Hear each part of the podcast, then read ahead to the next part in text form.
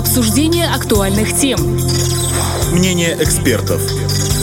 Интервью с политиками. В центре внимания. На Первом радио. 17.30 – это в центре внимания на Первом радио. В студии Наталья Кожухари. Здравствуйте. Ураганный ветер, который в последние дни обрушился на республику, уже успел натворить бед. Падали деревья, срывало кровли, сотни домов остались без электричества. Вовремя приходят на помощь и борются с последствиями стихии сотрудники ГУП ЧС.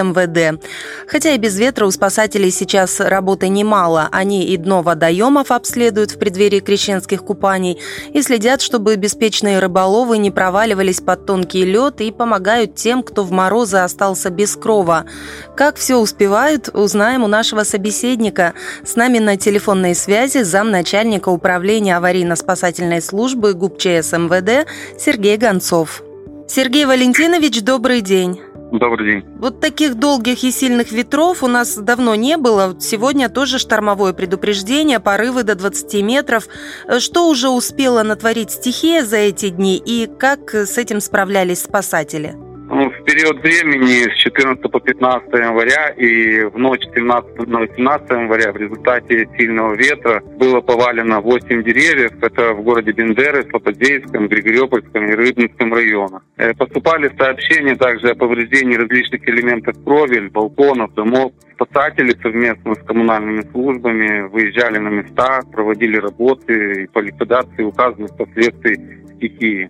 Также в результате сильного ветра произошло аварийное отключение электроэнергии в Григориопольском, Каменском, в Рыбинском районах. Всего в результате стихии было отключено 2303 абонента. Но это за период с 14 по 15 и 17 по 18. Работы аварийно-восстановительные уже проведены. На данный момент вот эти отключения, которые были уже исправлены, люди сейчас со светом. Также в Слободельском районе в период с 14 по 15 января произошло аварийное отключение системы газоснабжения, где без газа было 171 абонент.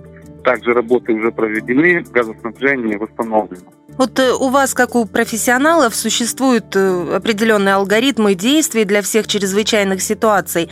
Давайте напомним людям, хотя бы в отношении сильного ветра, который нас пока не покидает, какие меры предосторожности нужно предпринимать? Ну, в первую очередь мы всегда рекомендуем гражданам без надобности не выходить на улицу. Находясь дома, необходимо закрыть все окна, форточки, которые могут привести к позднякам, падению каких-то элементов внутри. Отключить возможности электричество, газ, водопровод. Укрыться в квартире где-то в таком месте, где нет окон, подальше. И по возможности не пользоваться лифтом. Если уж так произошло и вам необходимо выйти на улицу, либо вас сильный ветер застал на улице, то необходимо укрыться в подъезде, либо в ином каком-то здании, в кафе, в магазине. Не следует прятаться около стен домов, особенно где есть нависшая кровля, либо какие-то другие элементы из металла, из дерева, потому что они при сильных порывах э, могут сорваться и упасть. Также не следует подходить к проводам, которые, возможно, были порваны при порывах ветра, к раскачивающимся вывескам различным. Ну и держаться следует подальше от старых деревьев и особенно одиноко стоящих. Вот если продолжать о погодных капризах, сейчас немного распогодилось, но буквально недавно были довольно сильные для нашего региона холода. И к концу января снова прогнозируется понижение температуры. Как помогают в морозы тем, кто, к примеру, не смог добраться домой или вообще не имеет жилья? Ну, для этого у нас в городах и районах республики предусмотрены стационарные пункты обогрева. Они есть и дневные, есть и круглосуточные. Как правило, они работают при очень низких температурах, это уже когда минус 10, такие температуры, которые невозможно выдержать. Безусловно, всем нуждающимся всегда оказывается помощь. Как показывает практика, в основном э, обращаются люди, не имеющие собственного жилья им всем оказывается помощь. Таких обращений за период холодов было уже 113. Когда э, ухудшаются погодные условия, такие как сильный снег, метель, снежные заносы, э, у нас есть для этого передвижные пункты обогрева, которые устанавливаются на особо сложных участках дороги. Э, если изменяются погодные условия, в зависимости от того, где сложнее, этот передвижной пункт в то место и передвигается. То есть они не стоят на одном месте, а в зависимости от осложнения условий они передвигаются. Если граждане, которые ехали куда-то и попали в снежный занос,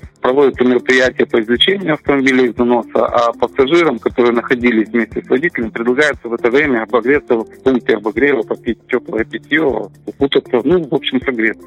А что бы вы сказали гражданам, которые увидели замерзающего человека или сами оказались в сложной ситуации? Вот что делать, куда обращаться?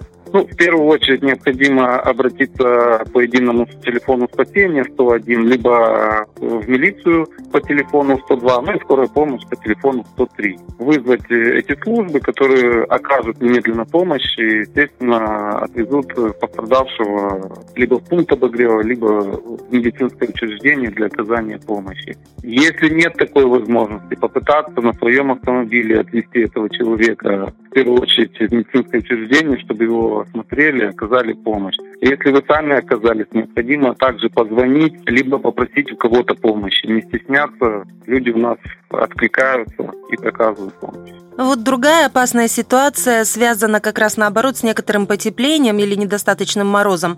Лед на Днестре и других водоемах ненадежен. Вы сейчас проводите операцию «Тонкий лед». На что она направлена, какие действия предпринимаете и как вразумляете неосторожных рыболовов? Как правило, все профилактические операции проводятся с одной целью для того, чтобы обеспечить безопасность граждан и, и государства в целом. Ну, как правило, у нас, конечно, много граждан, у которых такое хобби, зимняя рыбалка – они выходят на лед, э, невзирая на то, что он может быть опасным. Мы постоянно подаем информацию в СМИ об опасности тонкого льда, как себя вести в таких местах, как можно определить прочность либо непрочность льда. Естественно, с такими гражданами мы проводим профилактические беседы, раздаем информационные памятки, в которых четко расписаны правила, как себя вести, как оказывать помощь, как не попасть в такую ситуацию. Также мы устанавливаем знаки, предупреждающие, которые предупреждают об опасности на водоемах республики. Постоянно проводим мониторинг, проводим анализ. И всю информацию об этом мы передаем в СМИ для того, чтобы граждане могли почитать, увидеть и сделать определенные выводы, стоит или не стоит рисковать.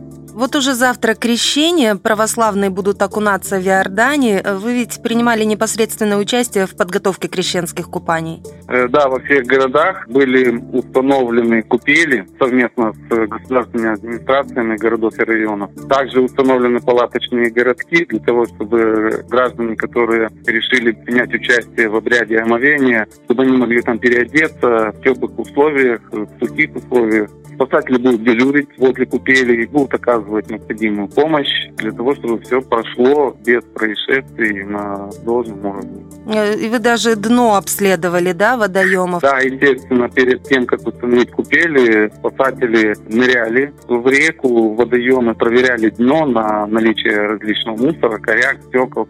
Все это, естественно, убрано. Купели установлены в самых удобных и чистых местах. А вообще вот в прошлые годы бывали происшествия, несчастные случаи во время крещенских купаний? Э, ну, благодаря работе спасателям э, такие случаи вообще минимизируются, стараются их вообще, э, чтобы их не было.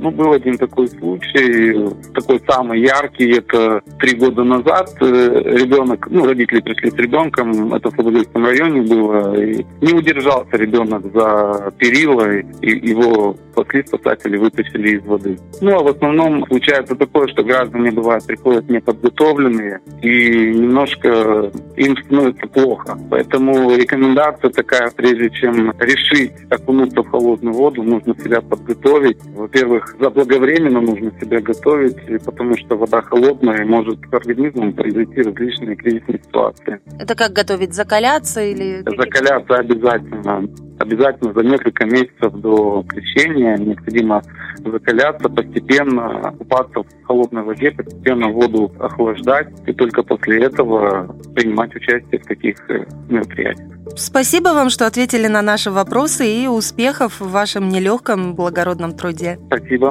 С нами на связи был замначальника управления аварийно-спасательной службы ГУПЧС МВД Сергей Гонцов. А в студии работала Наталья Кожухарь. Это была программа «В центре внимания». До встречи в эфире Первого радио. Обсуждение актуальных тем. Мнение экспертов. Интервью с политиками. В центре внимания. На Первом радио.